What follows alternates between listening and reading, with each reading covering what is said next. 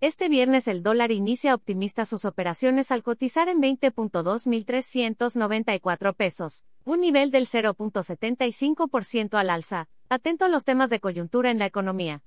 Gráfica de investing.com a la 1 de la mañana el dólar tocó un nivel mínimo de 20.1810 pesos.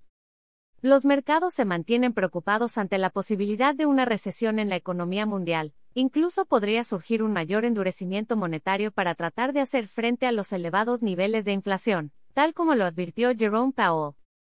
Durante el tercer trimestre, es probable que el tipo de cambio siga respetando niveles mínimos entre 19.40 y 19.60 pesos por dólar, debido a que sigue habiendo factores que ocasionan episodios de aversión al riesgo en los mercados financieros globales, dijo Gabriela Saylor, jefa de análisis de Banco Base. Se prevé que el dólar opere estable durante el previo cierre de semana. AM.